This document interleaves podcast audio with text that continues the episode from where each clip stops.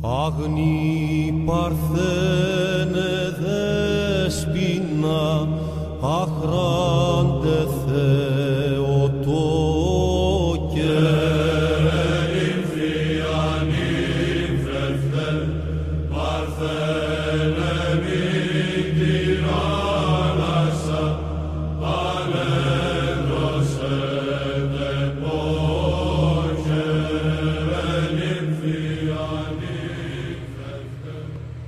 bem, pessoal, estamos aqui de volta para mais um episódio do Irmãos Caverna Podcast, o seu antidepressivo semanal.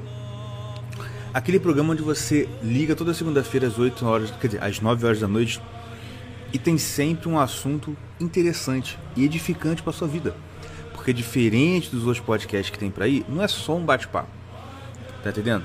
E até quando é só um bate-papo, a gente te ajuda. Vocês sabem disso. E hoje a gente tem aqui um assunto para tratar, que é a ortodoxia. Hoje a gente vai, como eu coloquei lá no Instagram, eu nem, eu nem falei, acho que, não sei se você viu, Fábio, mas eu coloquei no Instagram um pequeno desafio, pouco antes da gente entrar aqui. Eu não, não, não vi não, cara. Eu acabei chegando agora só. E boa noite aí pro pessoal. Eu botei umas fotos de uns padres ortodoxos e eu perguntei, não. seja sincero, se você topa com um cara desse na rua, você acha que é qual religião? É verdade, Porque o pessoal é. desconhece bastante, né? Mas antes não de é, assim... prologar o assunto, se apresenta pro pessoal aí pra gente iniciar. Então, bom pessoal aí, em primeiro lugar, obrigado aí por me receberem e boa noite a todo mundo. Meu nome é Fábio, uh, sou ortodoxo desde 2004, tá? É, pouco tempo depois da minha conversão ao cristianismo genérico, né? que foi uhum. em 2002, 2003. E aí, 2004, 2005, eu entrei para a Igreja Ortodoxa propriamente dita. Uh, eu fiz o seminário Holy Cross em Boston, né?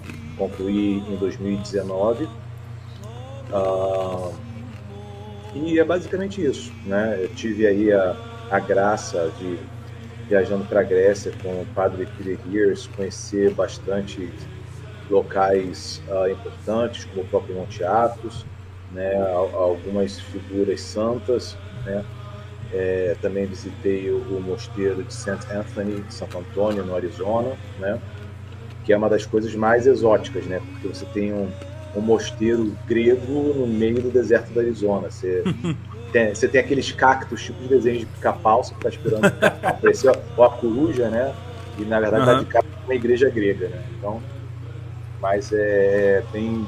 é, é, é é, é uma experiência que eu espero que a gente possa ter um mosteiro assim algum dia no Brasil. Também, eu sei que também vai ser uma experiência exótica. Né? Com certeza. Eu, eu tava vendo, eu, eu tava vendo uns dias atrás alguns vídeos uhum. é, de alguns padres ortodoxos americanos. Eles estavam relatando esse tipo de experiência. Por exemplo, do que eu falei no Instagram, né? Do cara ser abordado na rua, assim, você aceita Jesus? Assim, o pessoal evangélico, né? Assim, o cara assim, cara, eu com um crucifixo gigante no peito e o cara achando, sei lá, que eu sou muçulmano, sei lá. Não, teve assim, um caso que ficou famoso, viralizou uns anos atrás, que teve um, um pastor desses aí de é, dessas igrejas não, denoma, não denominacionais, né? Uhum. Americanas, né?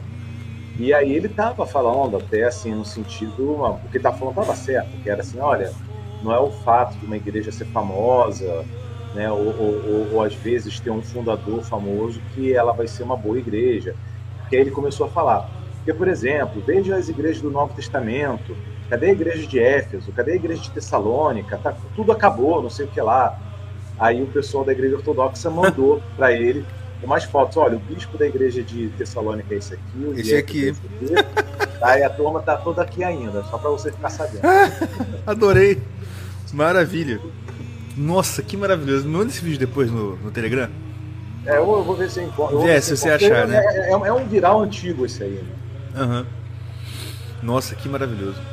Mas enfim, o que eu ia falar aqui é, é porque é um choque danado numa cultura tipo americana, né?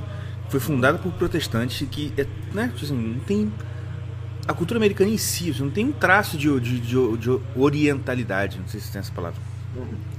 Mas aí você vê lá, né, tipo, toda aquela cultura da, do cristianismo oriental, eu falei assim, que isso, né? Aqui no Brasil com certeza teria assim uma seria um choque, apesar do que eu acho que no Brasil, pelo fato de ser no Brasil, a gente é, eu acho que seria muito mais facilmente assimilado, porque o Brasil gosta de tudo que é novidade do estrangeiro, né? É, depende, assim, a, a, experiência da Igreja Ortodoxa no Brasil, né, ela tem, ela tem sido, infelizmente, bastante limitada, né?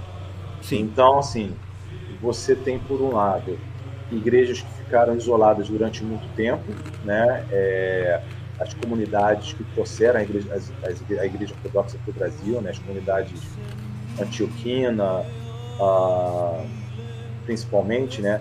E, e só para destacar aqui para os seus ouvintes, para o pessoal que está assistindo, assim, eu sei que o pessoal fala em igreja ortodoxa, todo mundo pensa logo na igreja russa. Mas aqui no Brasil, a igreja ortodoxa maior é a igreja antioquina, é, é a igreja do Novo Testamento, que está lá, Antioquia. Sim. Então, assim, ok, a igreja ortodoxa russa é famosa, todo mundo está sempre ouvindo falar e tal, mas a gente tem o que eu considero um, um grande dom de Deus, que é ter uma igreja neotestamentária como a uhum. principal igreja ortodoxa no Brasil, né, a maior. Né? É, mas além dela, a gente tem também a grega, né, a ucraniana, tem missões brasileiras da igreja polonesa e da Sérvia também. Mas, é, tirando a Sérvia polonesa, que são missões brasileiras, as outras eram como, foram trazidas por comunidades é, de imigrantes, né?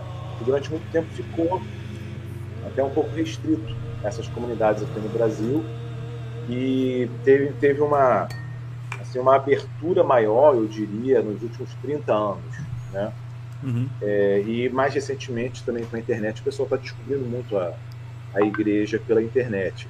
Que não, assim, é bom por um lado porque o pessoal conhece, mas o ideal é que a pessoa conheça pela internet, mas vá vivendo realmente, não fique só uma, uma fé de internet, né?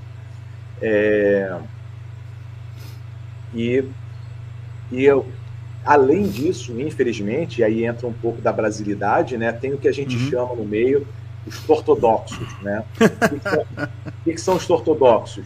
Um cara desses aí que abre igreja no fundo de quintal, o cara vai uhum. na internet e ele vê, né? Esses caras com essas roupas esquisitas, as barbas compridas e tal. Aí ele fala, quer saber? Gostei. Vou, gostei, vou fazer um negócio desse aí. Aí ele vai numa é, costureira de carnaval, manda fazer, né? E, e, inventa a igreja ortodoxa coice do jumento, né? E aí, é, mas a gente tem, infelizmente, a gente tem essa que, a gente chama as, as ortodoxias aqui no Brasil, né? Uhum. É, mas uh, fora isso, né? Você tem as igrejas ortodoxas sérias, né? E, e ela está ficando mais conhecida, graças a Deus, né? É, tem muitos brasileiros que estão se convertendo. Né? Eu, eu, eu gostaria que ela crescesse o suficiente para ser pelo menos 1%. Porque a gente não, no censo hoje em dia a gente é traço, né? Tem mais budista Sim. no Brasil do que ortodoxo. Uhum. Então é se a gente fosse 1% da população já estava bom. Uhum. Com certeza. E deixa eu te perguntar. Ah, aqui, basicamente, né, a gente vai tirar algumas dúvidas pontuais e para explicar realmente para o povo saber o que, que é a igreja ortodoxa, como funciona. Uhum. Ah, você falou que aqui é a, mais, a, a, maior igreja que tem é a igreja de Antioquia, certo? Isso. Tem igreja da tem igreja ortodoxa russa aqui ou não tem?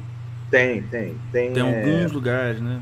Tem, tem, tem aqui no Rio de Janeiro, ali em Santa Teresa e tem no Rio Grande do Sul também. É, eu não lembro o nome da cidade. E, eu, e tem na, em Brasília, né? E eu não lembro hum. se tem mais alguma. Entendi. Mas são é, a de Brasília é missionária e a do Rio Grande do Sul e aqui é do Rio de Janeiro. Embora elas tenham missões, elas são de origem é, de imigração russa.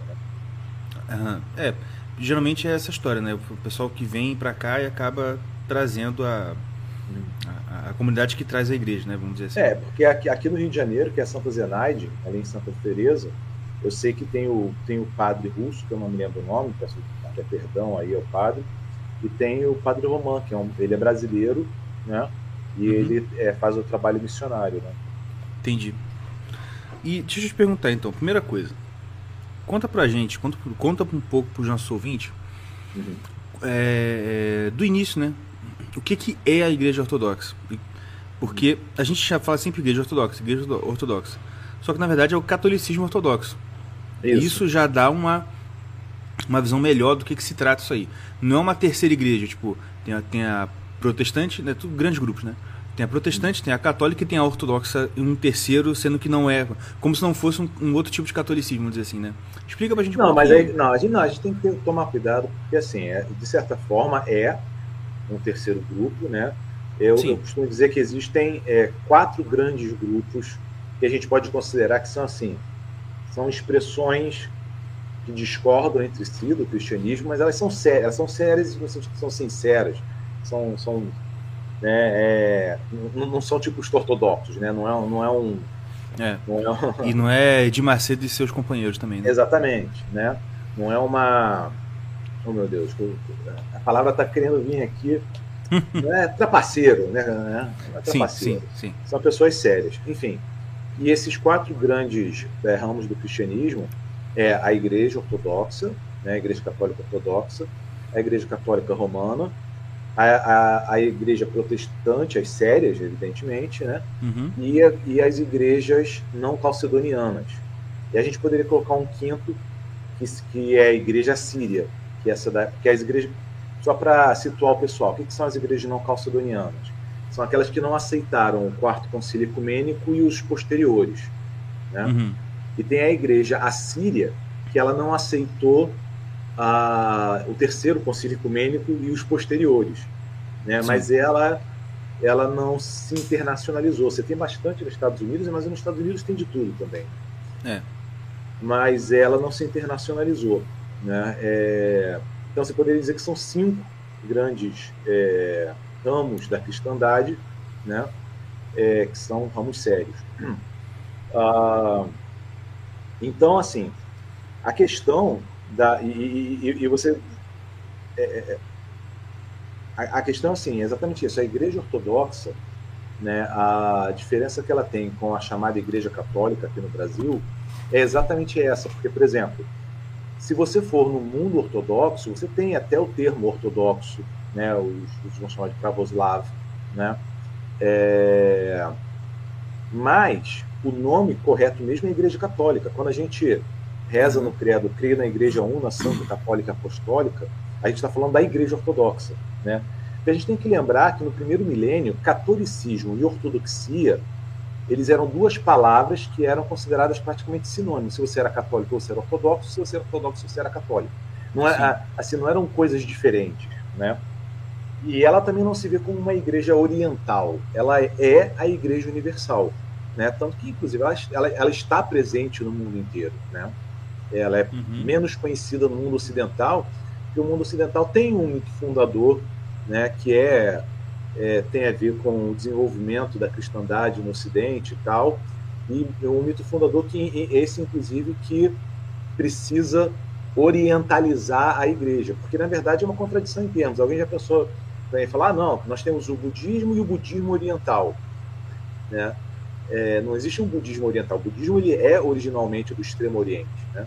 Ele é uhum. da Índia e, e se é, tornou nativo também na China, na, no Tibete, no, Japão. Então, ele, o, o, exótico é o budismo ocidental, né? Californiano. Né? é, é né? Sim, é, com certeza.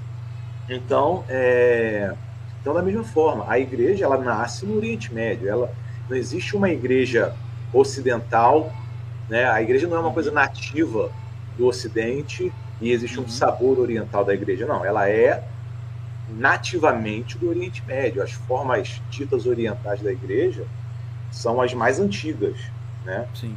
É, e as formas ocidentais que surgiram posteriores, né, são também válidas, mas são posteriores, né? O, o Ocidente surge como civilização, né, só com, com da antiguidade, né, da antiguidade tardia até ali você pode dizer que tá todo, todo mundo está orientalizado. Né? O processo, esse processo de orientalização do Ocidente que as pessoas falam já, já tinha começado na Roma pagã, inclusive. Né? É, você já tinha cultos vindos do Oriente na Roma pagã, que de certa forma o cristianismo foi um deles, né, que chegou lá, né, fazia parte da mesma onda. E muito embora de origem bem diferente. Então, assim, então em termos de como a Igreja Ortodoxa se define, ela se define como a Igreja, una Santa Católica Apostólica do Credo, uhum. né, fundada por Nosso Senhor Jesus Cristo, é o corpo de Nosso Senhor Jesus Cristo continuamente conosco até os dias de hoje, que vai até o fim dos tempos e além deles. Né? É, é, é o uhum. início da renovação da criação. Né? Uhum. É, ela é o locus e o limite dos mistérios dos sacramentos. Uhum. É, e entende-se que dela né, as demais se irmaram. Né?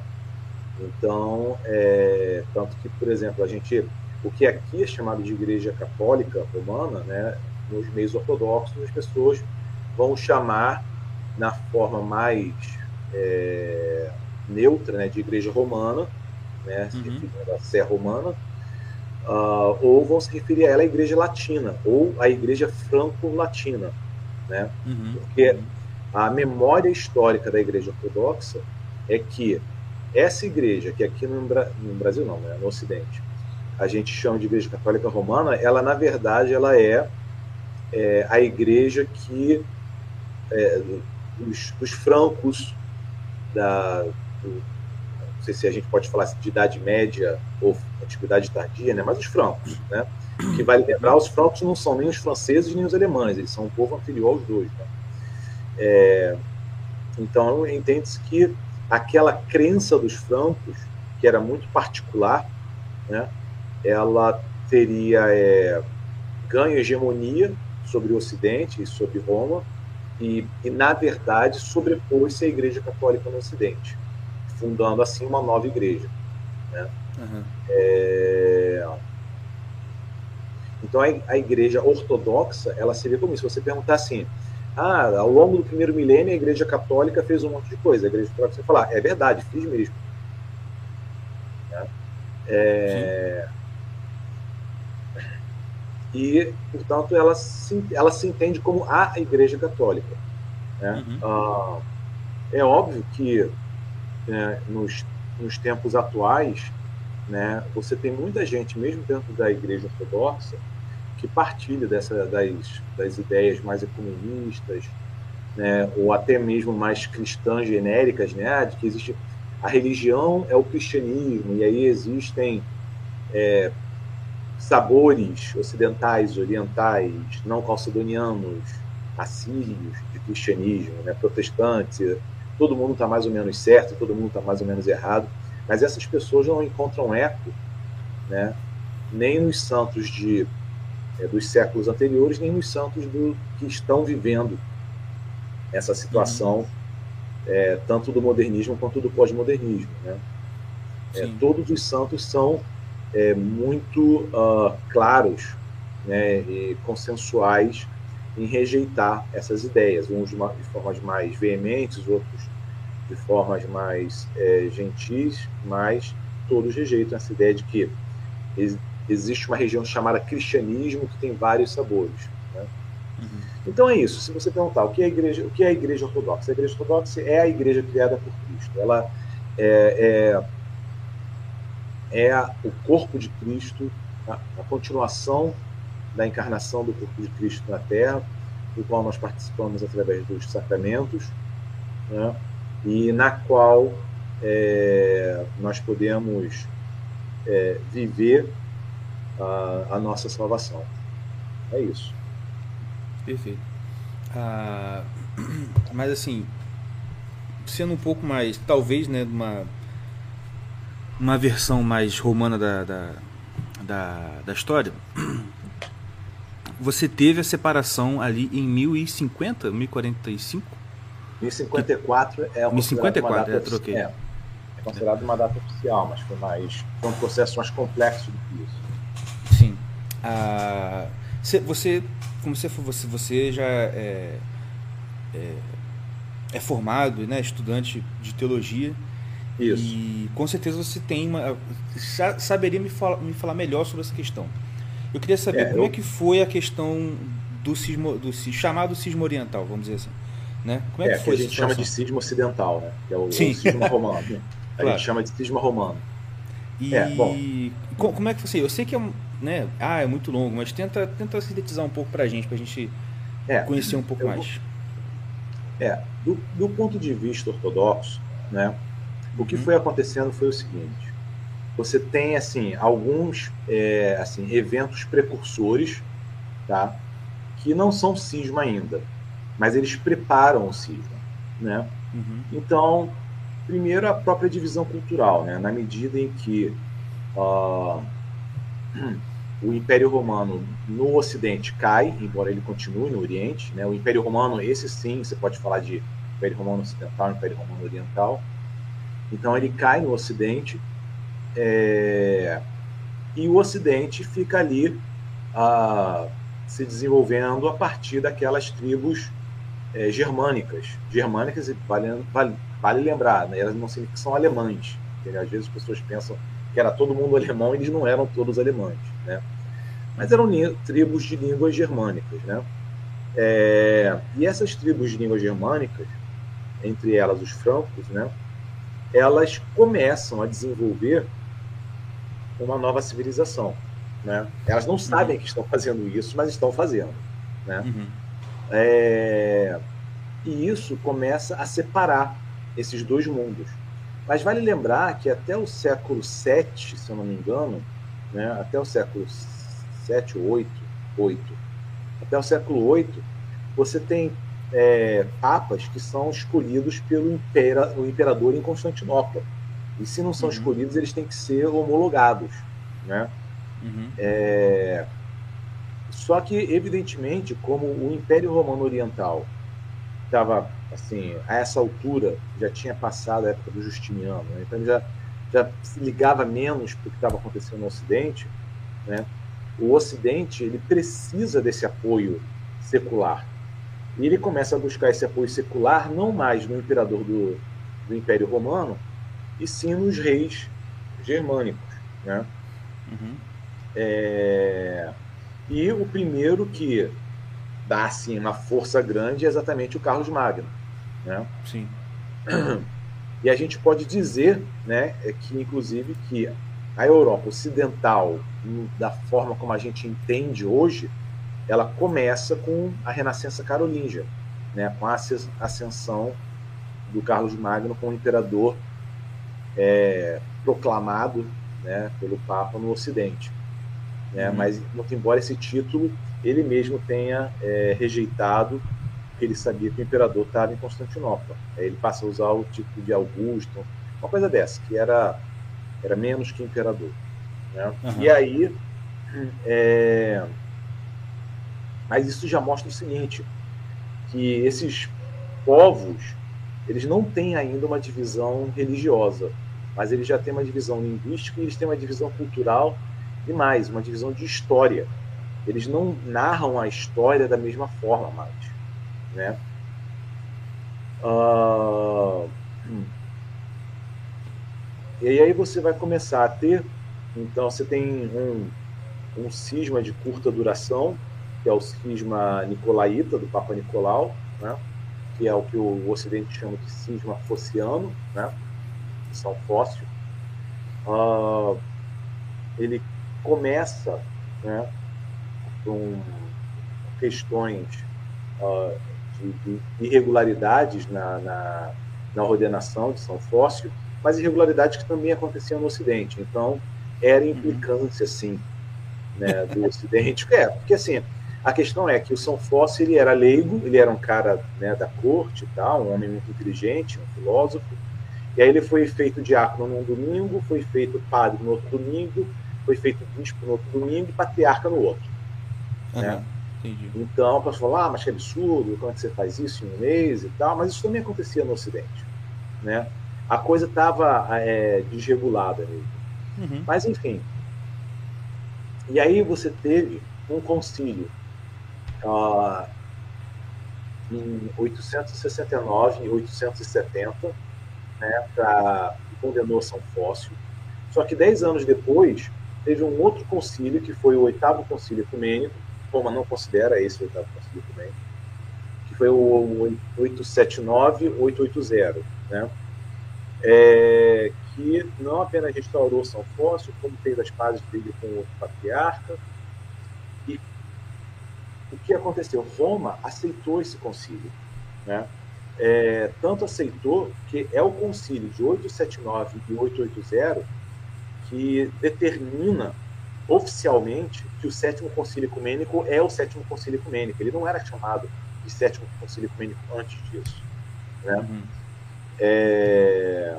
Então, o simples fato que todos aceitam o sétimo concílio ecumênico significa que tacitamente todos aceitam 879 e 880 como oitavo. Só que qual o problema? Ele também condena o filioque. Né? Ele também hum, condena o tá. filioque. Condenação que Roma já tinha é, sempre aceitou. Roma sempre condenou o filioque. Né? Hum. Uh, quando Carlos Magno, não, não lembro se foi o Carlos Magno, acho que foi. Quando Carlos Magno quis incluir o filioque no credo romano, o Papa mandou fazer duas placas de prata, uma em grego, outra em latim, com o credo original, né, sendo constantinopolitano sem o filioque. Sempre foi considerada uma heresia essa adição do filioque. Uhum. Né? E aí, quer dizer, e o concílio oitavo ele também condena. E aí a coisa se restaura numa boa. As coisas continuam se desenvolvendo historicamente, só que o que acontece? Em 1014, o, o, o Papa estava cercado, não lembro quem, acho que pelo João Barros e tal, né? E é, tem um rei germânico, Henrique II, que vai lá e salva o Papa. Ele fala: é o seguinte, é, eu salvo aí vocês, Vitão Barros e tal, e, mas daí você vai ter que fazer imperador do Sacro Império. Né? E, e outra coisa, você vai, isso foi em 1014, e, e vai ter que ler o credo dos meus ancestrais francos, que, que inclui o Filioque. E aí, em 1014, pela primeira vez, o filioco ele é lido como é, parte integrante do credo romano. E é a partir daí mesmo que os demais patriarcas da igreja deixam de comemorar o bispo de Roma nos dípticos. Os dípticos é uma lista de todos os patriarcas, né? Então, por exemplo, assim, o, o, padre tem que comemorar o seu bispo, né? E uhum. o bispo comemora o seu sínodo e o seu arcebispo. O arcebispo comemora o seu patriarca e os patriarcas comemoram os demais patriarcas, né? E aí, é, foi, aí o pessoal começou a parar de comemorar quando é, o Filioque foi incluso no credo romano. Né? E aí o que acontece? Uh,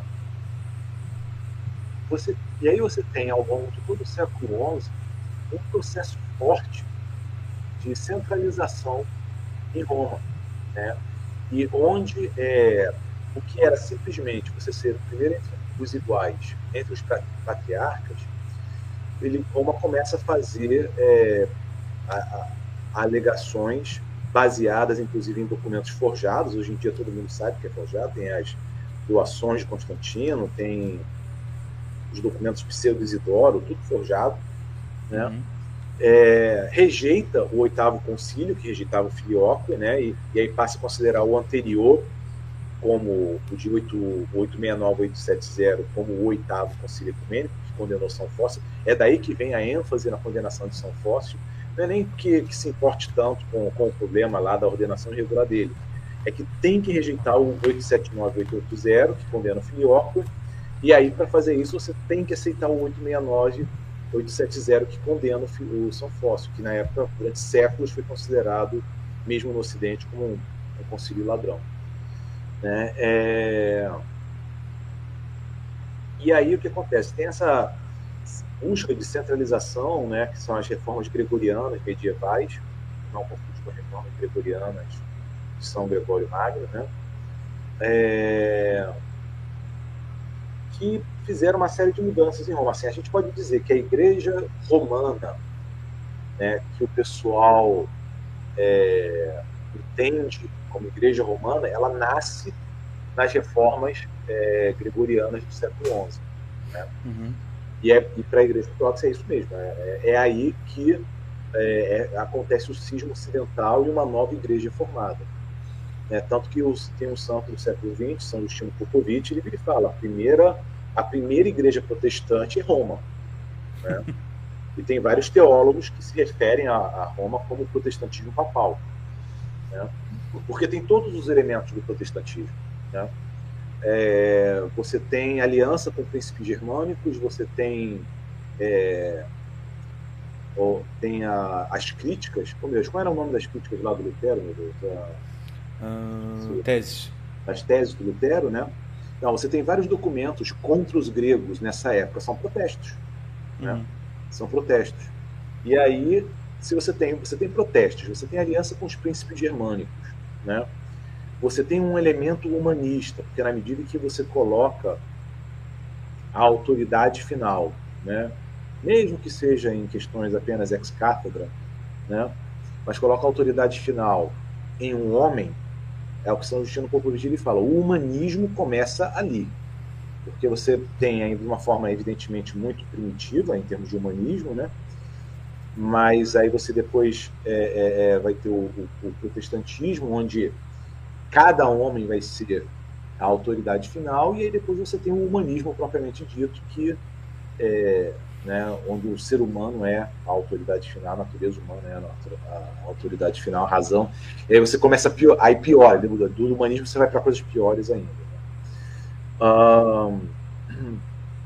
então, assim, uh, e tanto e tanto esse esse cisma ocidental, ele é um processo de separação de Roma da Igreja que poucos séculos depois, né, você tem o, o, o ocidental conhecido no Ocidente, que você tem chega a ter três papas ao mesmo tempo, né? O que é, é, é, é, faz parte desse processo de dissolução, né? Dado que Roma se separou do resto da Igreja, ficou uma sé sozinha, né? Então você não tem ninguém, não tem nenhuma autoridade para dizer, é, para pôr ordem nisso, né? Você não tem uma autoridade conciliar, né? É, que esteja no mesmo nível do patriarca. Né?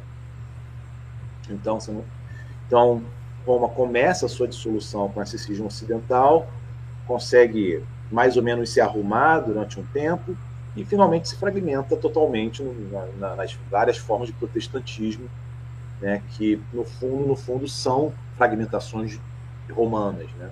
são radicalizações de ideias que nasceram em Roma. Né? É... Então, do ponto de vista ortodoxo, o cisma acontece dessa forma. Né? E a questão lá de 1054 do, do, oh, do Hildebrand, qual é o nome do cara? Esqueci o nome dos delegados papais lá, né? enfim. Isso daí foi. Ninguém levou a sério quando isso aí aconteceu. O pessoal achou que isso daí era coisa de hierarca vaidoso e tal, né? Uhum.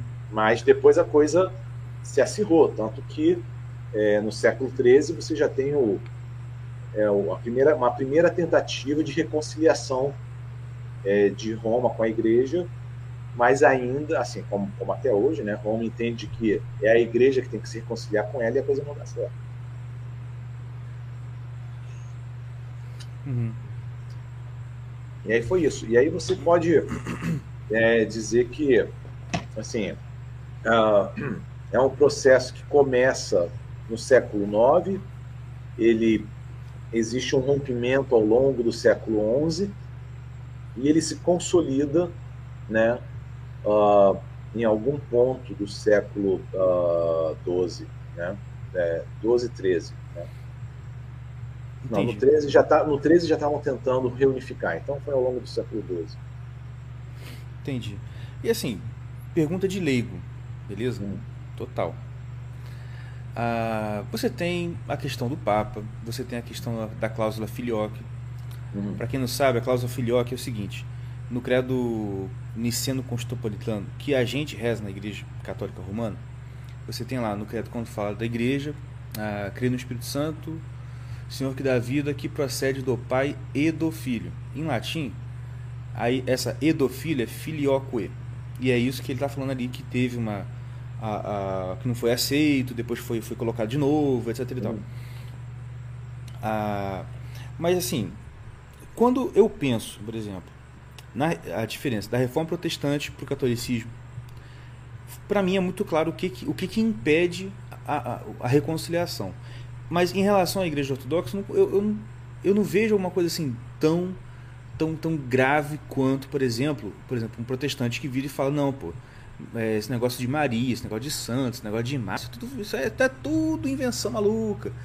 E eu, aí eu como é uma coisa mais escrachada, fica claro de perceber, putz, é muito difícil fazer reconciliação. Na questão da igreja ortodoxa e igreja romana, entendeu? É, é, existe um grande empecilho, existem alguns grandes empecilhos, entendeu?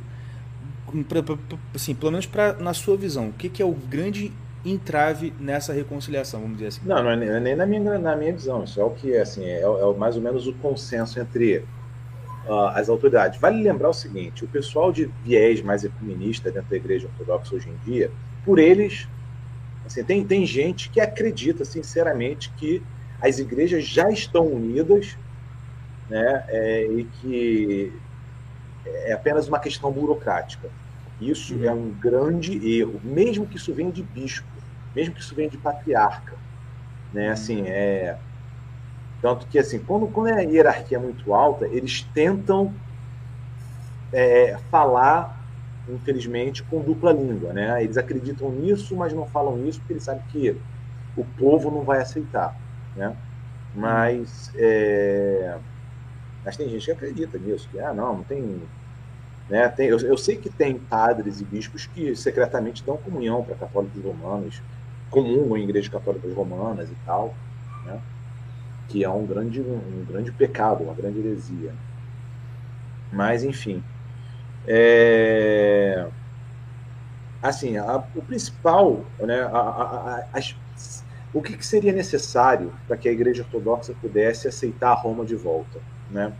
A primeira coisa é Roma confessar é, o erro do papismo. Né? Ele vai falar: não, não há e nunca houve um bispo acima dos outros na igreja. Né? Não existe infalibilidade nem ex-catedra, né? não existe jurisdição universal, nunca existiu, né? Uh, nem ordinária nem extraordinária. Né? Ele vai falar: o, o bispo de Roma né, quando fazia parte da igreja, ele era considerado primeiro entre iguais. Quando falar isso, assim, 80% dos problemas estão resolvidos. Aí você uhum. tem a questão do filioque, vai ter que confessar, ele vai falar, olha, Roma ortodoxa, quando Roma era ortodoxa, ela sempre confessou junto com as demais igrejas que o filioque no credo é uma heresia e, e voltamos a confessar isso e rejeitamos, né, tudo, todos os documentos e palavras em contrário, né? Ah, porque você tem, você, você tem pessoas, tem teólogos do primeiro milênio que usam filioque num outro sentido, fora do credo, que pode significar outra coisa. Beleza, é verdade, pode mesmo. Mas no credo ele tem um sentido específico e é herético. E Roma concordou por praticamente mil anos que era heresia ter o filioque no credo. Né? É, e só mudou porque um precisou disso para poder se salvar dos lombardos. Né? É... Então, assim, reconhecer o papel do bispo de Roma como um patriarca entre os outros, né? É... reconhecer a heresia do filioque no credo, né? Só que teria um monte, hoje em dia teria um monte de outras coisas que teria que mudar. Teria que teria que retirar é, devoção a, a Imaculado Coração, teria que retirar dogma de é, Imaculada Conceição, teria que voltar a ter uma, a ter uma liturgia é, normal, né? Que, e não seria nem a, a, a, missa tridentina, seria o missal romano pré-tridentino, né? Uhum. É, o pré-tridentino já é modernoso para a ortodoxia, o tridentino já é modernoso para a ortodoxia, né? Uhum. É, então voltar para um missal romano mesmo, né? Pré-tridentino, Hoje em dia tem um monte de coisa. Hoje é, é, é o pessoal que é ecumenista pode pode a, a, é, viver esse cristianismo minimalista deles lá, mas no, no fundo, na, quando chega na vamos ver na prática tem muita coisa que Entendi. Então, em relação aos dogmas marianos, é só a Teótocos que é incomum ou tem outros? O que? Teotocos, você diz? É, porque assim, tem os dogmas, né? Mãe de Deus, aí você falou, tem uma. É, não, é, Imaculada Conceição. É, Imaculada Conceição é, foi inventado no século XIX, né, cara? Eu sei, eu sei que existiam pessoas que se, devotar, se devotavam a isso antes, mas ele não era uma coisa que se chamava atenção. Né? Não, diga assim, então, mas qual, qual, quais dos dogmas eles são comuns? Não tem, você não tem uma lista, assim, você não vai encontrar na igreja ortodoxa esse tipo de coisa, como assim, ah, existe uma. Qual é a teologia sistemática da igreja ortodoxa? Uma lista de dogmas. Isso não existe. Mas, assim, você vai ter o que está nos concílios. Então, por exemplo, uhum. é, Maria é mãe de Deus, ela é Teotocos. É, é mais do que mãe de Deus, é parturiente de Deus, né? Teotocos, tem muita gente por aí que acha que Teotocos significa mãe de Deus, e tem gente que acha que Teotocos significa portadora de Deus. Não é isso, né? É, mãe de Deus seria Telmater ou Telmiter, né? E portadora de Deus seria Teófora. Uhum. Teotocos significa parturiente de Deus, aquela que dá a luz a Deus. Né? Uhum. né? Então, e isso foi definido em concílio, né? Uhum. Hum. Entendi. Agora, ah. os, dogmas, os, dogmas, modernos de Roma sobre Maria, não, eles são exageros. Uhum. Ah, tem uma pergunta aqui do Rafael Cassol que eu vou jogar para você aqui. Ah, qual a visão dos ortodoxos sobre as aparições marianas no Ocidente, principalmente de Fátima, ah, que Nossa Senhora promete a conversão do Rússia? Mas que perguntinha, né, Rafael? Oh, meu Deus, o que, que, será que o ortodoxo problema, Não, é um, é um tema importante aqui no Brasil, né? É, eu vou, assim, existem duas correntes na ortodoxia sobre as aparições marianas. Tá? Uhum. Três, vamos, vamos colocar assim. Tem algumas pessoas, normalmente leigos, né, e um ou outro padre, que não vê problema nenhum nas aparições marianas, tá? É, no Ocidente. Eles são. Só, só uma ah, perguntinha, só uma perguntinha, desculpa, desculpa, só, só para antes cortar. Ah, é porque a gente não conhece. Existem, existem histórias né, de, de, de aparições marianas ah, entre os ortodoxos, assim? Existe, mas elas são de um caráter completamente diferente do que acontece no Ocidente, desde de Lourdes para Lourdes não, é, é de Lourdes para cá. Uhum. É, essas aparições de Lourdes para cá, elas são completamente diferentes de tudo que Nossa Senhora fez antes. E esse é um dos motivos pelos quais os santos e os teólogos na ortodoxia eles virem falam: olha, não se mete com isso que não é coisa boa. Tá? Uhum. Não chega perto, não se envolve, não tem nada de bom aí. Né? É, e tem uma outra corrente, normalmente de teólogos acadêmicos, que, é, que eles vêm falar a ortodoxia não se pronuncia sobre milagres que acontecem fora dela. Então você vai encontrar essas três opiniões, né? Desde o pessoal que tem assim uma devoção até mais popular ingênua, no sentido de que, ah, se a, se a Nossa Senhora, que problema tem, né? Você tem todos os santos né, que viveram numa época posterior a essas aparições, né, é, e vários teólogos que vão virar e falar não se meta com isso, não é coisa boa, né, é, e outras pessoas que buscam manter uma espécie de né, isenção, que vão virar e falar a gente não se pronuncia sobre o que acontece fora da, fora da igreja. Né? É, as aparições marianas que acontecem dentro da igreja são muito semelhantes às que, às que sempre aconteceram. Elas não têm é, esse padrão de você ter jovens estáticos que é, recebem é, profecias e recebem e veem e ouvem coisas, né? Para em vários santos ortodoxos e falam, gente, isso daí tem toda a cara de ilusão espiritual. Tem toda a cara. Isso daí é, é, é praticamente textbook ilusão demoníaca. Né? É, não, não, não, se meta com isso, porque não vai sair nada de bom disso. Né? Ah, porque as, as, aparições marianas, elas, elas têm que ter o caráter de Maria, elas são discretas, elas não chamam atenção para si, né? Ah, são intervenções muito pontuais em que ela faz alguma coisa, ela ajuda alguém, ela ajuda uma nação. né, ela não fica fazendo relatório escatológico nem nada disso. Isso daí é, absolutamente fora de caráter para Maria. Enfim, a, a, perspectiva é essa. Aí ele perguntou aqui, eu estou aqui com o YouTube no celular também para ver aqueles perguntas, que ele falou, não, então a, a, a, visão da ortodoxia sobre a aparição mariana é essa que eu falei. Né? Tem essas três correntes aí. Né? E, evidentemente, eu considero que a dos santos é a mais correta. Né? É... Quanto... Aí que tá. Aí, quando ele fala de Fátima, Fátima é complicada. Eu não vou falar em nome da ortodoxia, porque não é uma questão de ortodoxia, eu vou falar em meu nome, do que eu li e estudei sobre esse assunto. Né? Assim, Fátima, ela é uma...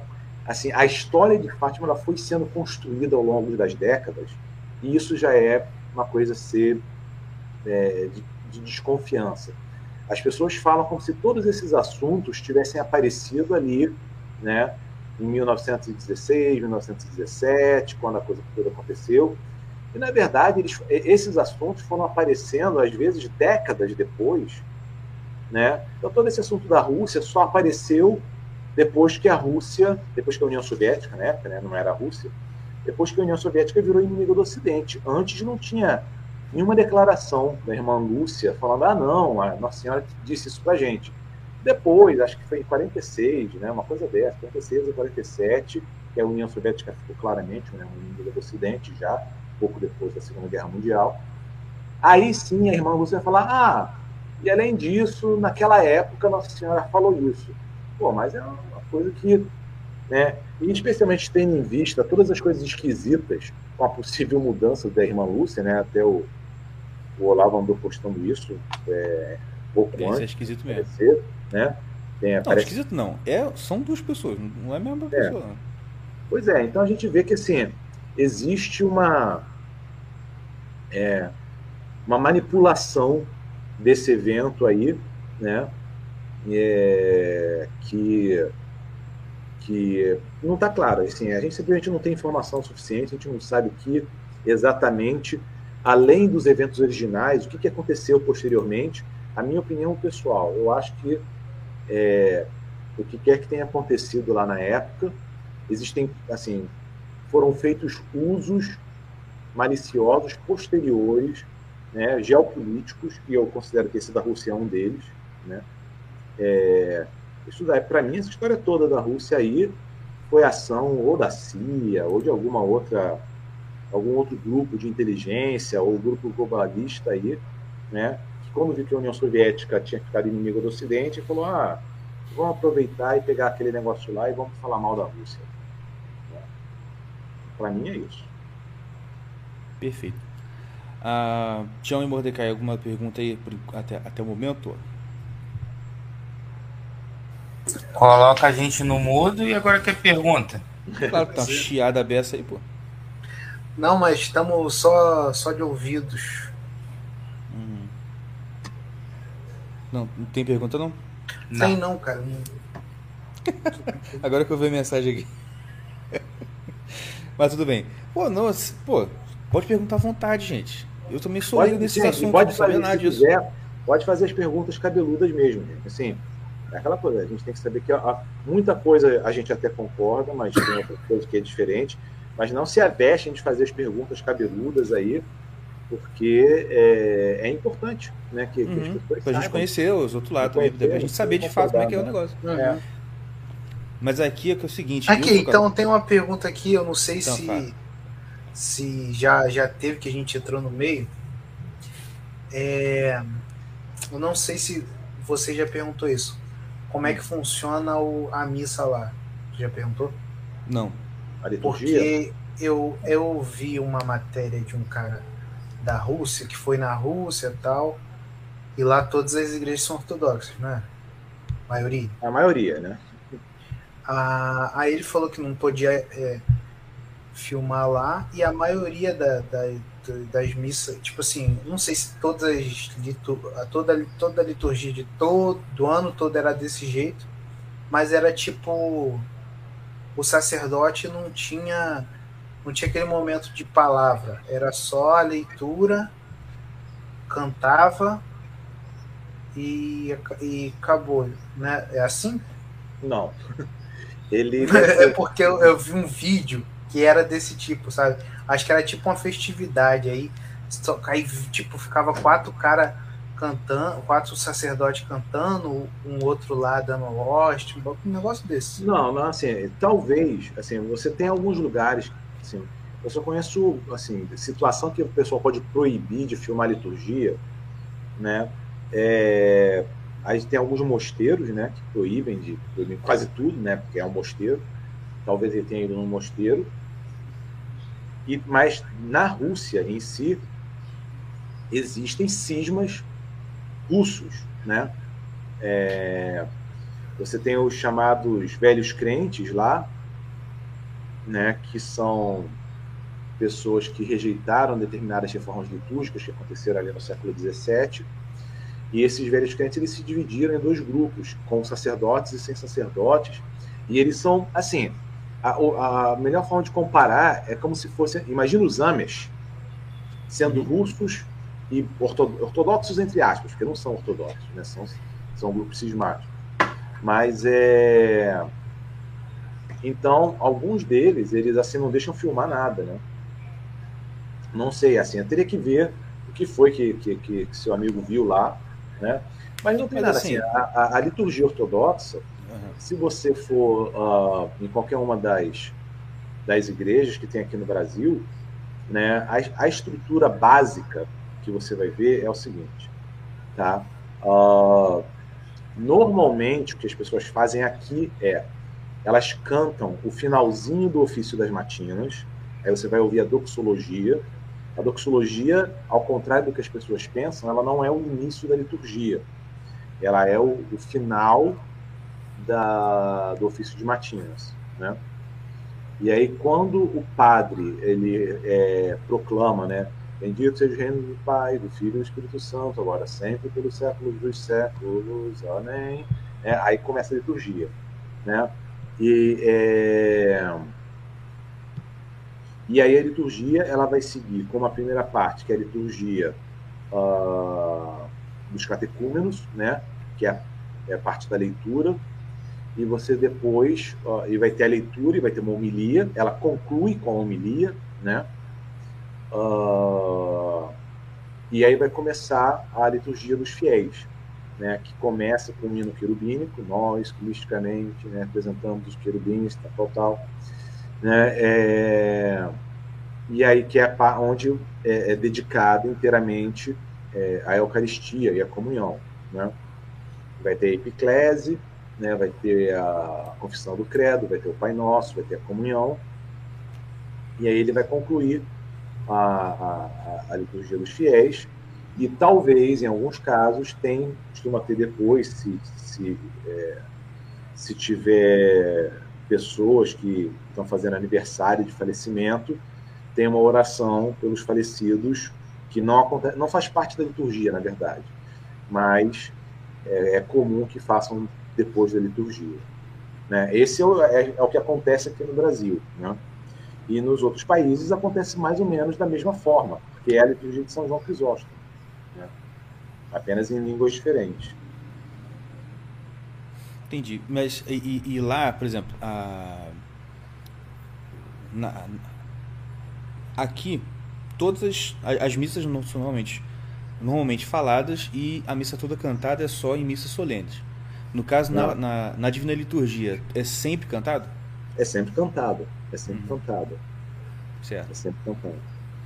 E. Ah, uma pergunta. Bem, mais ou menos, porque assim, tem que ter gente que saiba cantar, né? Se, se não tem que saiba. É.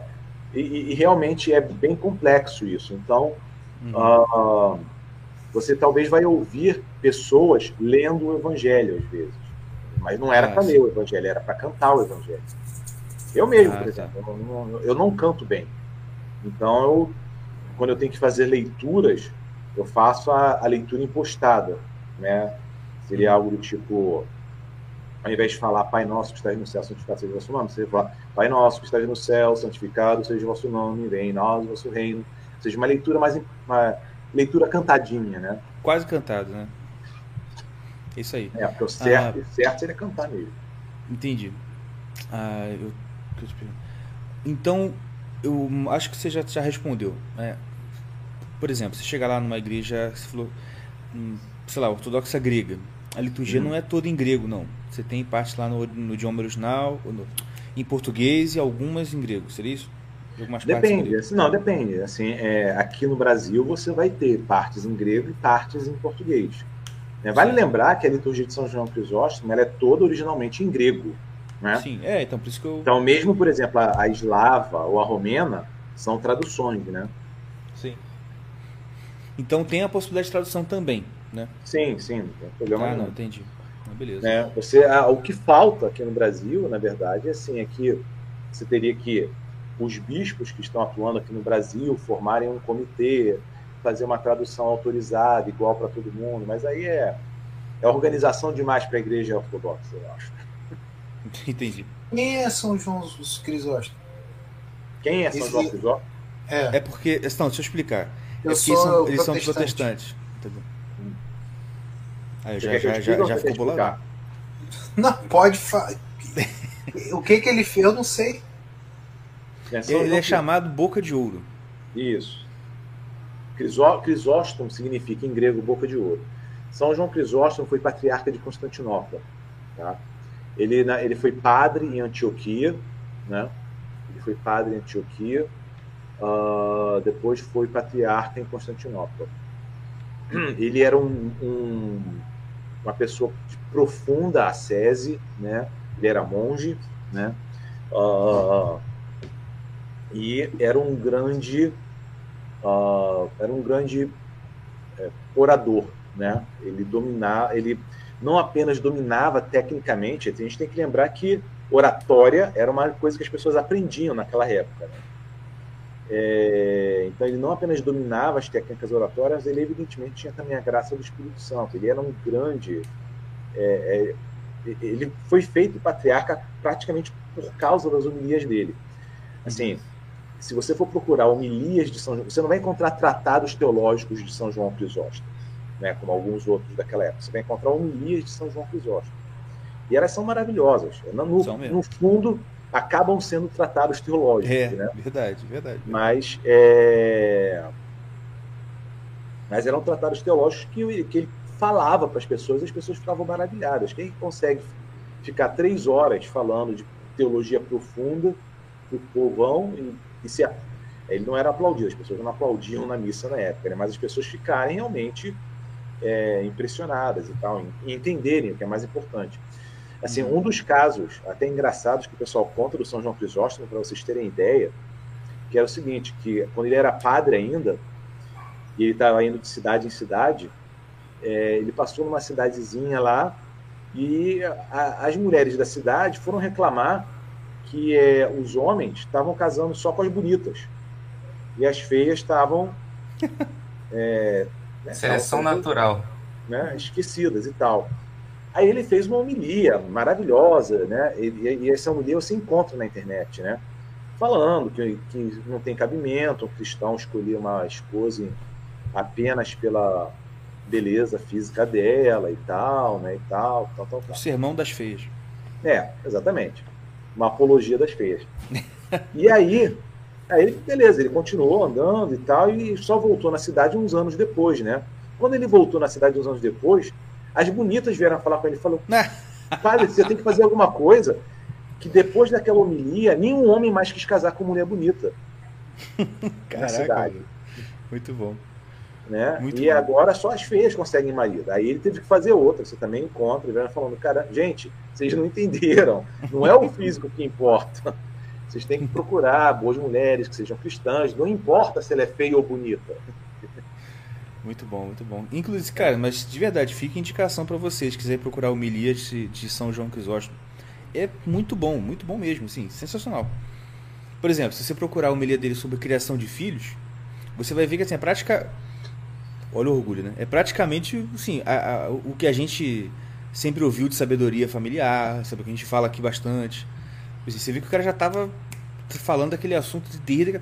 E, e é incrível, né? Quando, quando a, o cara realmente é santo e a homilia dele é boa como a dele é, você vê que, tipo assim, você lê aquilo ali, se você botar qualquer padre atual, o pessoal vai achar, porque parece atual o negócio, não parece uma coisa que foi escrita lá séculos e séculos atrás. né? É, uma- assim, a, a homilia mais famosa de São João Crisóstomo na Igreja Ortodoxa é a homilia pascal dele, porque é, é uma homilia que ela é relida toda a Páscoa. né? Legal. Então, se quiser procurar, é uma homilia bastante conhecida, porque e, e ela é muito bonita porque é exatamente isso. Você passou por um período longo de quaresma, né, até chegar à Páscoa. E aí, é, e aí São João Crisóstomo ele fala assim: se você fez é, todo o jejum, aproxime-se agora com alegria. Se você fez só metade do jejum, aproxime-se também com alegria. Se você só começou na última semana, não tenha embora. medo, aproxime-se também, não sei o que lá, que ele está incentivando as pessoas, entendeu? E, e- e nos lembrando exatamente do óvulo da viúva, porque é, e- e é muito bonito isso, porque quebra aquele pietismo moralista, né? Que é aquela Uhum. questão, se você tem capacidade de fazer o, o jejum completo dos 40 dias, maravilha, parabéns para você, né? E, e deve, se você é capaz, você deve fazer. Agora, se de repente a pessoa, assim, num, num esforço sobre-humano de força de vontade, só fez na última semana, não tem problema também, é o óvulo da viúva, é tudo que ele tem para dar. Né? Uhum. É. Então não tem problema.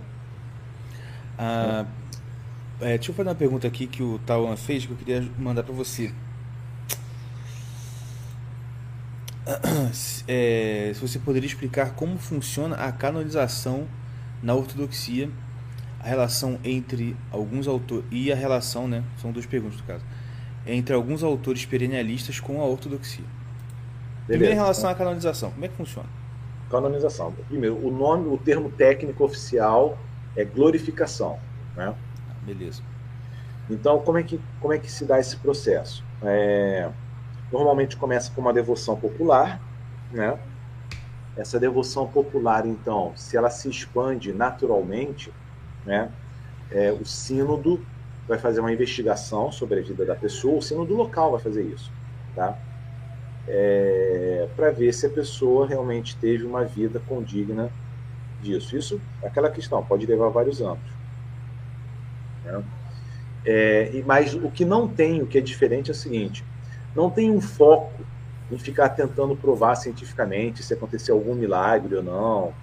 Né? A, a- questão é a seguinte: existem milagres, existem relatos de milagres. Essa pessoa viveu uma vida santa, existe uma devoção popular, beleza. Então, aí normalmente o sínodo vai em algum momento vai glorificar, né, ou canonizar essa pessoa, e ela vai ser comemorada é, no, no né, no Menaion do, da, daquele sínodo local. Né? Então, por exemplo, um, um- um santo que apareceu na Romênia. Né? Então, normalmente é o sínodo da Romênia que vai fazer isso. Não significa que ele vai ser comemorado nas outras igrejas. Porque, por exemplo, se, se a, a devoção não chegou lá ainda, eles não têm como saber, eles podem confiar. Normalmente você confia, inclusive. Normalmente, assim, se um sínodo local aprova né, a veneração de um santo, os outros deixam a veneração acontecer, mas não necessariamente colocam ele na lista das venerações anuais, né? Uhum, entendi. Mas é isso. Então é uma, coisa, mais é uma coisa mais local, né? É, é, é de baixo para cima. É de baixo para cima. Começa com a devoção popular. Né, Uhum. que aí, aí o que vai se verificar é se essa devoção popular é realmente justificada ou se é doideira do povo. Às vezes é doideira do povo. Uhum. Não, é, não são todas as devoções populares que são é, glorificadas. Às vezes o, o, o sínodo ele fala, não, isso daí o pessoal tá, tá exagerando. Às vezes a pessoa era só piedosa, mas não era santa. Né? O santo, Entendi. assim, alguns nomes importantes de santos do século XX é São Paísios, São Porfírios, ah, é, São José do Monte Athos, né? Ah, são nomes importantes das pessoas estarem dando uma olhada aí. Aham. E a questão do que ele perguntou de autores perennialistas com relação à ortodoxia. Pensava de alguma coisa? Não tem relação nenhuma. Eles são um, um bando de abutres que né, é, se aproveitam das pessoas não saberem nada sobre ortodoxia para ficar dando ensinamentos místicos. Já sendo... Perennialismo é heresia. Vamos colocar de uma forma bem clara. Tá? A ortodoxia considera peri- todo- se tiver um ortodoxo perennialista, ele é um herege. Uhum. Tá? Perennialismo é heresia. Né? É, e para o pessoal que também acompanha o Olavo, leiam lá As Garras da Esfinge e que vocês vão entender, pelo ponto de vista filosófico e histórico, por que, que a Igreja Ortodoxa tem essa posição teológica. Uhum. É, nem, cara, não percam tempo com o perennialismo. Perennialismo é maluquice, sabe? É, perennialismo é uma desculpa convoluta que o Guénon e o Chuon fizeram para criar uma seita em volta deles, um culto em volta deles. E quando eu digo seita, é seita mesmo. Né? Coisa de culto de personalidade. Uhum. Então, eram pessoas carismáticas, eruditas, e escreveram essas coisas para isso. Falar, ah, mas tem coisa que está certo. Bom, é, a que preço você vai, vai, vai pegar esse negócio que está certo? Né? Enfim. Entendi. Não, perfeito. Então, o que acontece? Assim, relação de perennialistas com ortodoxia. Perennialista normalmente fica parasitando a ortodoxia, porque ele sabe que as pessoas não sabem nada, aí ele quer descer o pau na igreja romana né, e, e falar: ah, não, a igreja romana é, é malvada, mas o, existe uma, um cristianismo místico, oriental, que é, é, tem a oração de Jesus, que é muito parecida com a oração dos sufis, é quase um islã. Então venha para a igreja ortodoxa. Quer dizer, o cara não vem de igreja ortodoxa, ele vem de Islã sob o nome de ortodoxia. Cara, se você quer, quer aprender sobre ortodoxia, você tem que aprender com os santos ortodoxos, eu dei o nome de alguns deles aqui, né? Uhum. E com certeza absoluta, se você quer saber o que ortodoxia não é, então procure o que um perennialista fala sobre ortodoxia. Aí tudo que ele fala, você fala, pô, isso aqui eu já sei que não é. Uhum. Entendi. Ah... Perennialismo é golpe. Tá aí para quem quer. E relação, cadê? É, como você conviveu com o professor Olavo, se você lembra de alguma história ou um caos dele? Conviver. Assim, você teve né? aula, né? Eu, eu, eu, eu, estive na casa do Olavo três vezes, tá? Uma em Curitiba e duas nos Estados Unidos. Né? Sempre uhum. fui muito bem recebido, tá? Mas eu também não vou é, abusar da hospitalidade dele para falar, ah, não, era uma pessoa da convivência. Não era uma pessoa da convivência. Né? Sim, sim. Conheço o Silvio, conheço várias pessoas que realmente eram da convivência dele. Né? Mas eu fui é, um, um, aluno é, e um hóspede bem recebido. Né? Uhum. Uh, e qual era a pergunta? Né? Se tinha alguma história, um caos interessante dele, que você sabe. Assim. Não, cara, assim, não, não tenho caos engraçados. Assim, eu acho que a coisa mais pitoresca foi na primeira vez que, que eu fui na casa dele, né? Porque eu, na verdade, não tinha planos de ir na casa dele, né? É, eu estava em Curitiba, na época ele morava em Curitiba, né? Uhum. E aí eu só liguei, ele era meu professor, eu falei, ó, oh, Olavo, é, eu estou aqui em Curitiba, se você tiver tempo para almoçar, a gente pode combinar alguma coisa, uma coisa muito mais é, é, assim, menos intrusiva, né? É, uhum. ó, tô aqui em Curitiba, se a gente puder combinar alguma coisa de almoçar, comer uma pizza, alguma coisa assim. Ela falou, não, não, não, vem aqui em casa. Aí eu fiquei até sem jeito, né? Eu falei, pô, nunca tive nenhuma, é, nenhum contato é, não formal, né? E a pessoa já está me chamando para ir na casa dela. Uhum. Né? Mas é isso, assim, o que mostra o seguinte, o Olavo, ele, ele tinha exatamente essa virtude cristã da hospitalidade, que é uma virtude esquecida, né? É verdade. Né? É, e pelo menos comigo ele chamou para ir lá, eu, né, eu jantei lá, conversamos bastante, mas eu fiquei é, bastante impressionado, porque eu, pelo menos na época, eu já identificava, ah, isso aqui é, é aquela tal da virtude da hospitalidade, que a gente esqueceu hoje em dia. Né? Uhum. Para mim, é, é, esse é o caso mais pitoresco. As outras vezes que eu fui lá também, né, assim, é, o, que eu pude ver é exatamente isso. Assim, as pessoas ficam criando umas teorias loucas né, sobre as crenças do Olavo. O que eu vi foi um católico romano devoto, em termos de devoção religiosa, né, uma pessoa que estava é, à disposição para todo tipo de pergunta sincera e uhum. sempre tinha algo a responder e disponibilizava livros ali para você ver, não, não, não dava o livro para você, né, mas você pelo menos podia sair com uma bibliografia legal da biblioteca dele, né? Sim, sim. Muito bom. É isso. Ah, então, ah, eu- e tem uma pergunta aqui que eu queria também fazer, então eu já vou botar lá na frente, apesar dela não estar na ordem, vamos dizer assim, né? Que é em relação aos ícones. Eu lembro que naquela live que eu fiz com o Davi Heller, Aham. que você estava no chat, e aí você falou, falava o tempo todo assim, é, imagem é presença. Imagem é presença aí. aquilo ficou na minha cabeça. O, o- fala, fala um pouco mais sobre isso, assim. Eu, sim, É. eu, eu, eu, eu, eu tive a. Eu não sei, se, não sei se você viu essa live nossa com o professor Luiz Branco. Sobre sei, iconografia. A gente falou com ele sobre iconografia. E eu lembro de ver uma live dele com o Gugu falando sobre iconografia e da, da diferença entre uma obra de arte qualquer e uma iconografia, e um ícone, Uhum. né? Ah, fala um pouco mais pra gente sobre essa questão dos ícones, nesse, nesse enfoque aí do imagem é presença. É, a, a teologia dos ícones, ela se encontra no sétimo concílio ecumênico e nos documentos relacionados a ele. Quem quiser entender, começar a entender isso, né, tem que ler as apologias dos ícones, é, se não me engano, São João Damasceno. Né? Foi o que me E, converteu é, para catolicismo. Mas não apenas isso, porque isso daí é o famoso e tal. Mas leia os documentos do sétimo concílio ecumênico. Então deixa eu te perguntar logo, onde eu acho os documentos dos concílios? Tem um livro, Tem- um livrão tem um site. todos?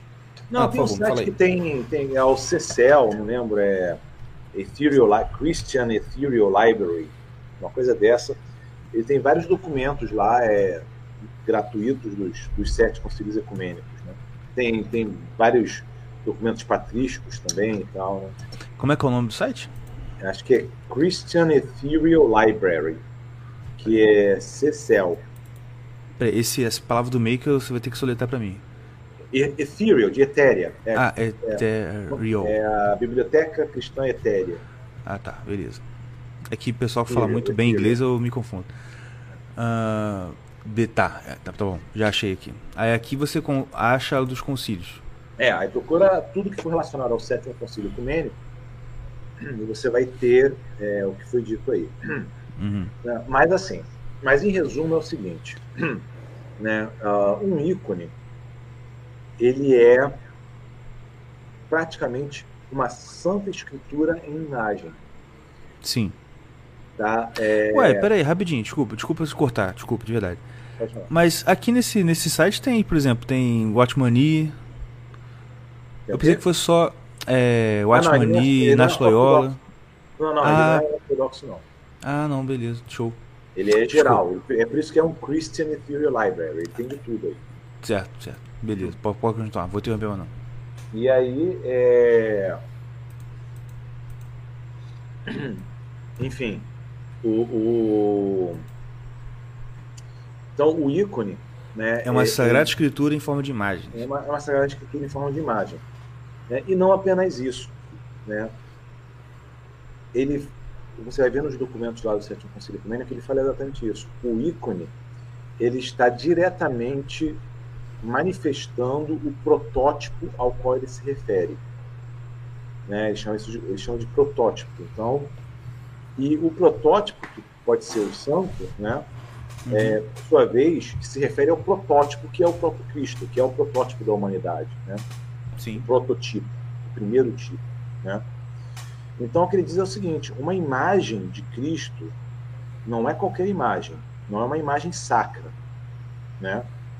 É uma imagem iconográfica, né? E qual é a diferença de uma imagem, uma imagem sacra para uma imagem iconográfica? A imagem iconográfica, que é o ícone, ela é um artefato litúrgico. Eu posso chegar aqui e pintar, fazer uma pintura, né? é, sacra, que de temas sacros, e, e ser uma pintura profunda e cheia de significado. Não eu, que não sou pintor, né?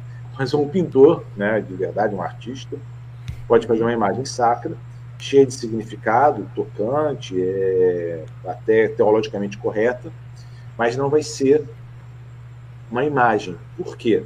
Não vai ser um ícone. Por quê?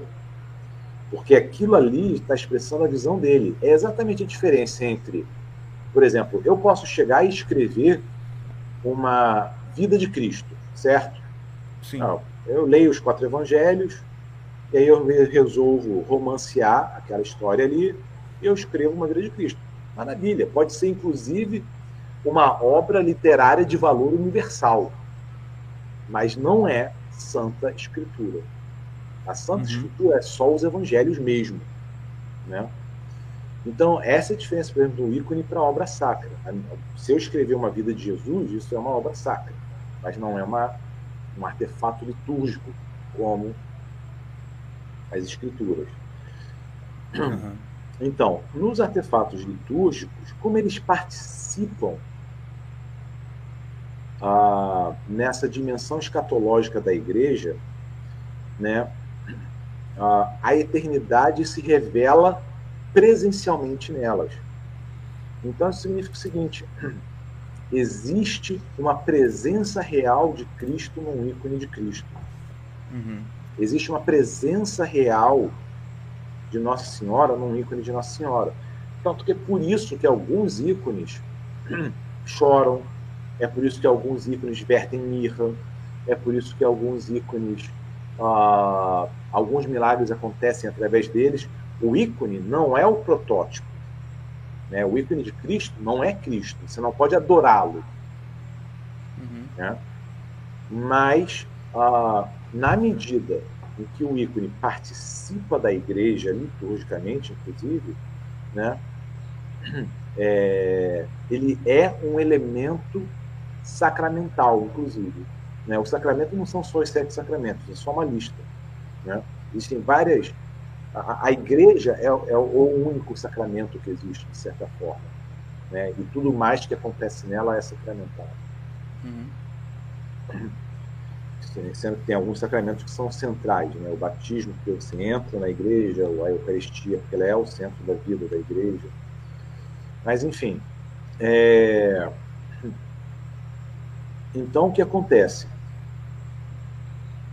Quando né, a gente está diante de um ícone, a gente não está diante da pessoa representada, mas estamos na presença dela.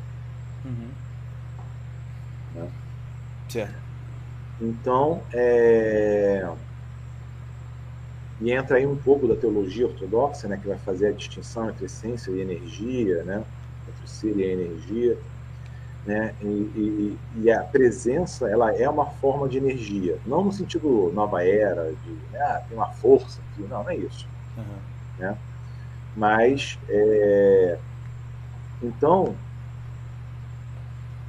quando você está, por exemplo, diante de um ícone da crucificação, você está na presença da crucificação. Uhum. Quando você tem um ícone do fim do mundo, o ícone lá do juízo final, né, você está você está presente numa. Você está na presença daquele evento, né, com todas aquelas coisas acontecendo ali. Né? Então, é... e o que acaba sendo, na verdade, né, uma manifestação de uma realidade maior. Né? Quer dizer, essa questão de que a gente até vê sobre conhecimento por presença, né? Gente, o conhecimento de presença ele não é apenas sobre coisas da igreja, né? mas naquilo que é da igreja, né, essa presença é a presença de Deus, porque, por exemplo, mesmo que você tenha um ícone de São João Crisóstomo, São João Crisóstomo não é Deus, mas São João Crisóstomo, ele é chamado santo exatamente porque na vida dele ele manifestou Cristo. Então havia a presença de Cristo na presença de São João Crisóstomo. A presença de São João Crisóstomo participava na presença de Cristo. E, portanto, no ícone de São João Crisóstomo, você participa na presença de São João Crisóstomo, a qual, por sua vez, participa na presença de Cristo. Você fala, pô, mas tudo isso é muito indireto, não sei o que lá. Cara, mas aí a gente está na posição. Ah, daquelas pessoas que queriam pegar só um pedacinho da roupa de Cristo. Uhum. Entendeu? Ficar perto só um pedacinho da roupa de Cristo, indireto, já é muito. Uhum. Né? Ou mesmo Agora que é queriam óbvio. ficar na sombra de São Pedro, que queria pegar o lenço de São Paulo. Né? Exato. E as relíquias também, a relíquia ainda mais, né? Sim. Então, você tem uma relíquia, né? É, essa presença ela é ainda maior, né? Porque ela participa, a relíquia participou físico, o ícone não participou fisicamente da presença da pessoa, a relíquia participou. Uhum. É, exatamente. Ah, cara, pergunta boba. Muito boba. Mas eu reparo muitas coisas. E eu reparei uma coisa. Claro, primeiro, quando o ortodoxo faz o sinal da cruz, a, é de cima para baixo e da direita para esquerda, certo? É, da cabeça para o peito, para o ombro direito e depois para o ombro esquerdo, Aham. com os três dedos, o, o polegar, o indicador e o dedo médio juntos, e o dedo anelar e o mindinho curvados na mão. Isso. Só que uma coisa que eu reparei é o seguinte: sempre, pelo menos cara, todos os vídeos que eu vi sobre ortodoxia, que tinha algum ortodoxo, e sempre faz, na hora do ombro, dos ombros, dá uma queda, meio que formando um X. É isso mesmo ou eu tô viajando? Não, não sei, pode ser o jeitão da pessoa que fez. Pra- Assim, eu- tem, tem pessoas que fazem como se estivesse matando um mosquito, né? Tirando um mosquito, fazendo. um, né? Faz, faz um negócio super rapidão, como se estivesse tirando um mosquito. Assim, aí, aí os padres reclamam, faz com. Sim, sim. É, eu vi até um vídeo de um, né? um padre falando: olha, não pode fazer rápido, tem que fazer com bastante atenção e tal. É, faz com intenção. Né? É, exato. Mas, deixa eu ver aqui uma pergunta. Vocês têm alguma pergunta aí, ô Tião e Mordecai? Não, não. Pode tocar aí. Perguntou a relação da igreja, se você sabe alguma coisa, a relação da KGB com a igreja ortodoxa russa. É, isso daí é uma obsessão brasileira, né? O pessoal, oh meu Deus do céu, a igreja russa não é igreja, é uma fachada da KGB. Isso Uhum. daí é uma paranoia, uma obsessão né? até ofensiva. Primeiro irreal, tá? A igreja russa foi a primeira vítima do comunismo, foi a primeira vítima dos soviéticos, tá? É, sabe, no- no- nos primeiros anos lá da, da União Soviética, mais de Uhum. 100 mil padres foram mortos, igrejas foram destruídas. É, ou seja, a igreja ortodoxa russa, ela não é fachada da KGB, ela é a primeira vítima da KGB Uhum. entendeu? É, as pessoas, é- é- eu acho de uma, sabe, é, é de uma maldade tão grande acusar as vítimas de serem os seus agressores, Uhum. sabe? É, é horrível, é horrível, né? Aí a pessoa vai falar, ah, mas o bispo fulano de tal, a gente sabe que, que ele era da KGB.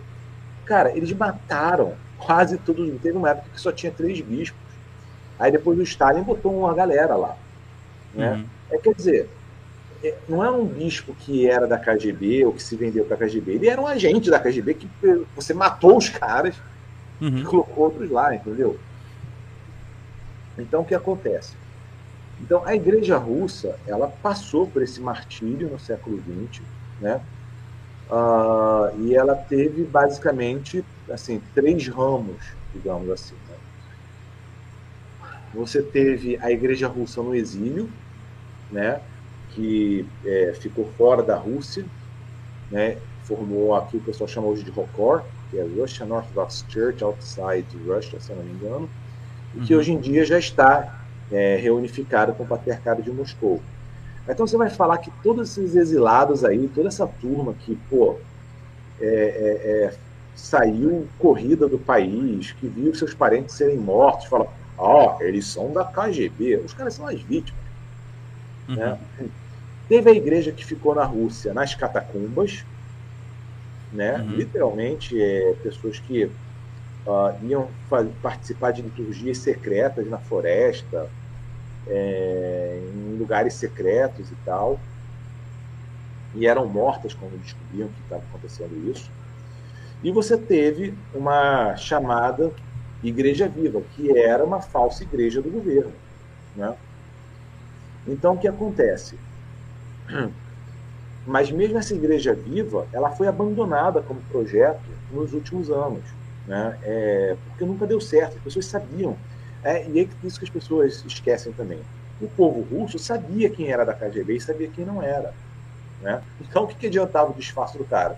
O disfarce do cara só enganava o ocidental. Só os ocidentais eram incapazes de diferenciar. o povo russo, eles sabiam quem era da KGB e quem não era, e falavam uns para os outros. Então, assim, o objetivo principal de você colocar o, o falso padre lá era você é, descobrir quem eram os cristãos, né? O povo uhum. sabia, não ia falar com o cara, então ele falava, ah, esquece esse negócio aí, né? É... E aí o que aconteceu? Hum, com a queda da União Soviética, né, nos últimos anos já já estava tendo uma, uma espécie de restauração da igreja, né? que não era uma restauração feita pelo governo russo, como as pessoas falam, não, é porque o projeto tinha falhado, as pessoas estavam começando a participar publicamente da igreja, mas ainda tinha muita gente na catacumba, né? E com a queda da União Soviética, o pessoal que era da KGB perdeu, cara, porque todo mundo sabia quem era eles. Uhum. Inclusive os documentos foram abertos, né? Então não tem nada disso. O patriarca Alexei II, que foi o antes do, do, do, do atual, que é o Cirilo, né? O patriarca Alexei II fez meia-culpa, ele, ele foi falar, olha, teve infelizmente pessoas que foram colaboradoras no período soviético, eu venho publicamente né, pedir perdão às pessoas pelo mal que eles causaram e tal, né? Uh, e na medida em que a igreja russa foi se refazendo ao longo da, da década de 90, né? É, hoje, cara, é uma coisa maravilhosa, entendeu? Assim, não é tão bom quanto eles falam, eles dão uma aumentadinha, tem um pouco né, propaganda nisso, mas tá muito, a igreja russa está muito bem de vida, cara. E bem de vida espiritualmente, que eu digo. Aí você vai falar, ah, mas tem, tem gente da inteligência russa infiltrada? Cara, deve ter. O serviço de inteligência está aí para infiltrar mesmo. Você acha uhum. que não tem ninguém da ABIN nas igrejas brasileiras? Você acha que não tem ninguém da CIA nas igrejas nos Estados Unidos? Da ABIN eu acho que não tem não, porque, né, servidor público brasileiro... Com certeza, cara, eu garanto. Cara, assim, se não tiver, eles estão fracassando no... Mas é isso que eu acho. Mas é exatamente isso que eu acho. Mas pode vai falar. É, se não tiver, é por esse motivo, é porque eles estão fracassando. Mas, por exemplo, se você for nos Estados Unidos, com certeza tem gente da CIA nas igrejas protestantes de lá, na igreja ortodoxa de lá, na igreja romana de lá. Uhum. E não é só a CIA, a gente fala da CIA, mas são 17 agências de inteligência que tem no estado, só nos Estados Unidos. Gente, a agência de inteligência está aí para infiltrar nas coisas. Uhum. Entendeu? Se os caras, se eles não fazem, estão errados. Agora uhum. a questão é: a igreja russa é uma fachada do serviço de inteligência russo? Não, de modo nenhum. Ela é uma uhum. força autônoma, independente e com a qual o próprio governo russo tem que lidar. É, é, é, é, assim, quando o pessoal fala, ah, o Putin fica lá fazendo, puxando saco da igreja russa, tal, ele não está fazendo isso porque ele está promovendo um filhote dele, ele está fazendo isso porque ela é uma força que, que ele não pode derrotar, entendeu? E, e, talvez ele até tenha uma medida de sinceridade, não sei, porque as pessoas falam, é, assim, o coração humano é complexo, talvez ele tenha mesmo é, alguma, algum tipo de fé do jeito dele lá. Entendi. É... Só voltando um pouquinho aqui na, na, na, pergunta. A questão do sinal da cruz. Ainda tem alguém que perguntou e eu não perguntei na hora, mas realmente é uma curiosidade minha. Tem algum motivo do, da questão do, da direção na hora de tocar nos ombros ser diferente? Dos dedos eu sei, que é a questão da trindade e tal. Mas é, a... é o seguinte, essa a direção ortodoxa é a direção que os cristãos sempre fizeram. A pergunta é por que, que o Ocidente mudou? Aí eu não sei e eu nunca encontrei resposta para isso. Mas que os, que, se você for ver as figuras e as imagens antigas, sempre foi do jeito ortodoxo. Uhum. Até porque, assim, a questão toda da, da, O motivo pelo qual os ortodoxos fazem desse jeito, você vai da cabeça para o peito e você vai para o ombro direito. Por quê? Da cabeça para o peito é porque nosso Senhor Jesus Cristo encarnou na terra. Sim. Quando ele ascendeu, ele sentou-se à direita do Pai. Uhum. Então vai para o ombro direito. Então os cristãos sempre fizeram indo para o ombro direito. Por que, que mudou no Ocidente? Não sei, e nunca, nunca vi ninguém que tenha registrado isso. O que eu ouvi dizer é que, ah, porque exatamente isso, como ah, como as tribos germânicas lá, elas foram catequizadas posteriormente, né, até só se tornaram católicas ortodoxas posteriormente, elas começaram com marianos e tal, né? É, que é aquela imagem, que é a questão espelhar, espelhar, né? Quer dizer, tipo assim, eles viram os padres fazendo é, do lado direito, mas é o padre estava de frente para ele, ele acabava fazendo ao contrário, eu não sei. Mas isso é especulação, eu não vi ninguém apresentar um documento dizendo que foi o que aconteceu. Uhum.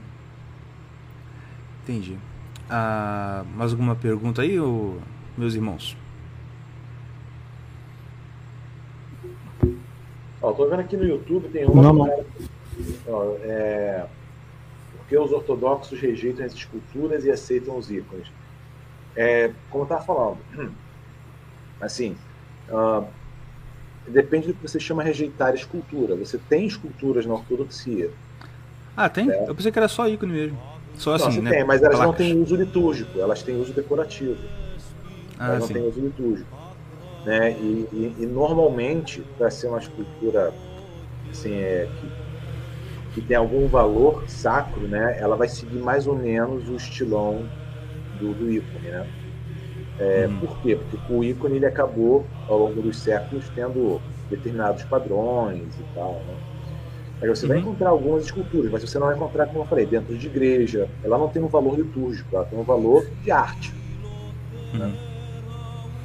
E a última pergunta aqui que, que fizeram, perguntaram se você recomenda alguma editora que seja especializada em livros para ortodoxos e leigos que queiram estudar ortodoxia. Cara, você vai encontrar aí pela internet livros em português, tem editoras em português aqui no Brasil, mas é tudo muito limitado. Para ser sincero com vocês, quem quer conhecer ortodoxia, você consegue baixar, faz a pesquisa pirateca aí, né? Ah, que, que você acaba descobrindo os livros para baixar ah, na internet. Né? Tem, eu até recomendo que de repente vocês façam essa pergunta. Eu tenho duas comunidades no Telegram ortodoxas, que é, deixa eu pegar aqui. Uma é a Criptoescola, Uhum. a Criptoescola, e a outra é Igreja Ortodoxa em Português. Vocês entrem lá, aí colocam essa pergunta que eu passo o link para vocês. Tem um pessoal que reuniu aí, né, o que tem em português, que fez um Google Drive da vida aí. Eu passo o link, passo um outro link vocês vão encontrar, mas é pouca coisa que existe em português. Quem quiser conhecer a ortodoxia, vai ter que ler inglês. Se ler grego ou russo, né, ou romeno, ou árabe, é melhor. Né? Uhum. Mas, é, mas em inglês tem muita coisa também. Show. E não tem jeito, não tem como escapar disso. Beleza. Ah, Né? Pode falar. É, tem um site, tem um site para quem não conhece. Pô, Né? quando muda aí. Vocês conhecem o LibGen? Sim. Então, recomendo pessoal, vai lá no LibGen, é um site para baixar livro texto para a universidade, tá? Vocês vão encontrar não só sobre ortodoxia, mas sobre todos os assuntos que vocês quiserem. Mas se você botar lá Orthodox Church, Eastern Orthodox Church, coisas assim, cara, vai ter muito material lá que você vai baixar de graça, muita coisa boa. E Beleza. para quem fala inglês, quiser alguma coisa para acompanhar, eu recomendo o site Orthodox Ethos, do padre Peter Hears. Ortodox ito, é, ethos, né? Tipo, Isso. Beleza. Ethos, do padre Peter Hears. Maravilha. Ah, então é isto. Temos aqui já, já uma hora e meia de programa. Né, que- É legal. e queria agradecer o Fábio aqui pela presença, por ter esclarecido a gente aqui alguns pontos. E deixar a palavra final com ele aí. Bom, é a responsabilidade. Bom, eu agradeço, né? É, aí pela oportunidade de poder falar a respeito da, da Igreja de Nosso Senhor Jesus Cristo para todo mundo aí, né? A, a disposição e a paciência de ouvirem também. né? Ah, convido todos que procurem uma paróquia ortodoxa para conhecer né, a, a liturgia ah, pessoalmente, né? Não ficar assim, a gente conhece a ortodoxia através da internet, mas a gente deve sempre buscar uma paróquia né, ortodoxa canônica, né? Evitar as ortodoxias. É, E eu espero que as pessoas possam encontrar na ortodoxia né, é, a plenitude do encontro com Cristo. Né? Porque a gente tem muito amor a Cristo, a gente tem muita sede de Cristo, especialmente aqui no Brasil. E na Igreja Ortodoxa a gente vai poder encontrar, ter a plenitude desse encontro com Cristo, onde não vai faltar nada, não vai ter nada em excesso.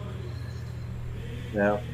Onde Cristo não vai ser apenas uma ideia, ele não vai ser uma, é, uma instituição, né? mas ele vai ser exatamente aquilo que ele prometeu para nós. Ele ficaria conosco onde dois ou três ou mais se reunissem em seu nome, obedecendo aqueles que recebessem os apóstolos, né? aqueles que comessem da sua carne e do seu sangue, né? é, e tudo isso né, vai estar lá. A Igreja Ortodoxa ela não é uma igreja que escolhe este ou aquele versículo da Bíblia ou este ou aquele conceito teológico, é sempre este e aquele. E por isso eu digo a plenitude. Né? Uh, mais uma vez eu agradeço a, a paciência comigo, né? tudo, tudo de bom, porventura vocês tenham aproveitado pertence a Deus, pertence a Cristo, ao Espírito Santo, e tudo de ruim vem de mim. Então, é, é, agradeço aí a todos.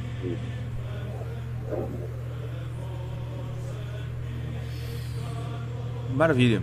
Ah, então é isso, minha gente. Espero que vocês tenham gostado. A gente volta na semana que vem, então. Muito obrigado a todos. Fiquem com Deus e até a próxima. Tchau, tchau. Até a próxima. Tchau, tchau. tchau.